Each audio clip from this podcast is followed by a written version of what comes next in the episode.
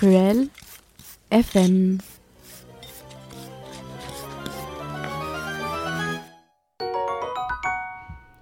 Et, bonjour. bonjour à tous. Euh, donc en premier, eh bien euh, Aurélie se joint à moi pour vous c'était une excellente année 2024. Bon, nous l'avons déjà fait sur euh, notre, notre page Instagram, donc truel.fm toujours. Hein. mais bon, on voulait ici évidemment réitérer nos bons voeux. Plein de belles choses pour vous, vos proches, autant dans votre avenir étudiant. parce qu'on le sait tous, hein, c'est un parcours assez compliqué qui réserve des surprises aussi bonnes que moins bonnes. Euh, aussi, euh, on voulait vous remercier pour euh, vos réécoutes. Donc, on, en fait, on tient, on tient un tableau hein, avec, avec le compte. Ah, le, compte des, réécoutes. Et donc, on était très content d'avoir un, joli top 3 à vous présenter. Donc, en premier, donc, les villes de l'Antiquité tardive vous ont beaucoup plu.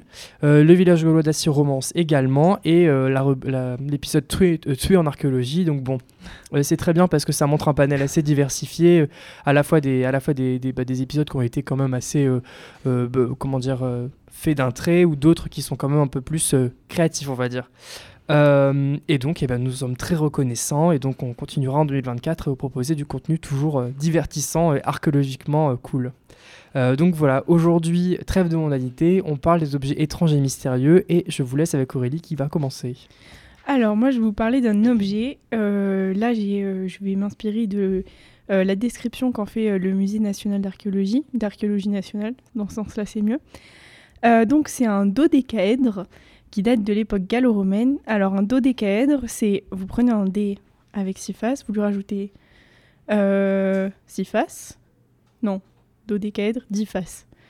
un dé à dix faces avec euh, sur chaque face donc un, petit trou circulaire et à chaque extrémité, à chaque angle, on va retrouver une petite boule.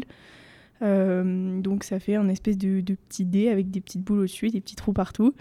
Euh, je vous invite à chercher sur internet euh, ce qui est un dodécaèdre euh, romain parce que c'est un peu compliqué à expliquer comme ça, vous visualisez.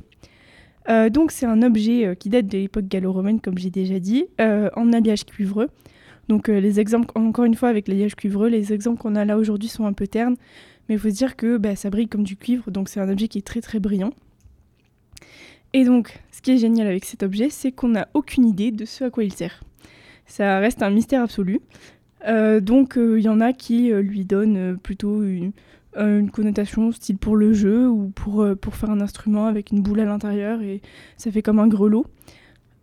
sinon, il y en a qui lui donnent un aspect un peu plus philosophique. ça rappellerait des leçons de géométrie de Platon ou d'Aristote.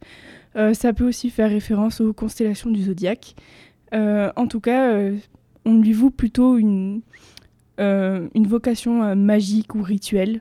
Euh, ça, c'est ce qu'on fait en général en archéologie quand on ne sait pas Tout le temps. ce à quoi sert quelque chose. C'est rituel. Il y a une bonne équation qui dit on ne sait pas archéologie égale rituel. Euh, et puis sinon, bah, euh, ça pourrait être un chandelier, comme j'ai dit, un dé, un jouet, un instrument de mesure. On ne sait pas du tout.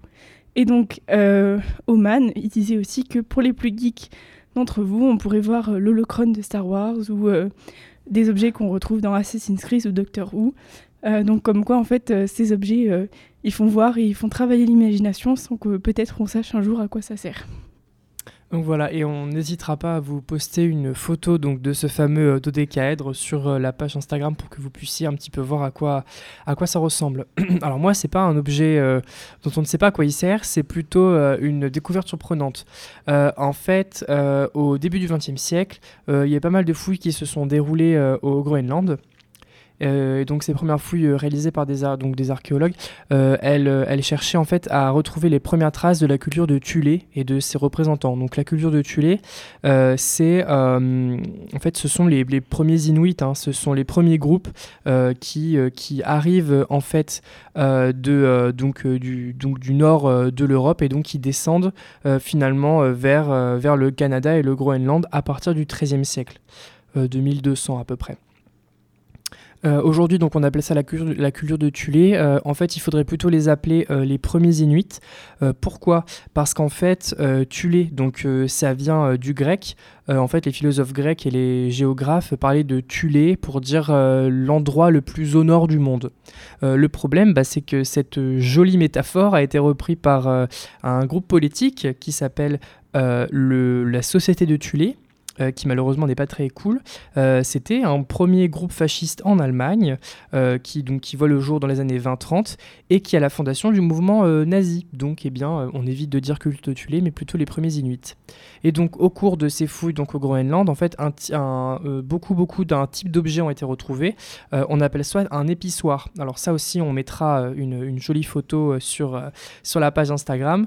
En fait, c'est une espèce d'épingle en matière osseuse qui servait à desserrer les cordages des barques parce qu'en en fait euh, souvent eh bien ils se cassent donc et vu que c'est une technique euh, très très très euh, répandue donc d'utiliser des cordes pour enfin du cordage pour les barques ce qui paraît logique et eh bien quand elles cassaient eh bien on devait desserrer les, liens tellement ils étaient puissants et en fait, cette heureuse découverte, eh bien, parmi ces objets, il y en avait un qui était assez particulier.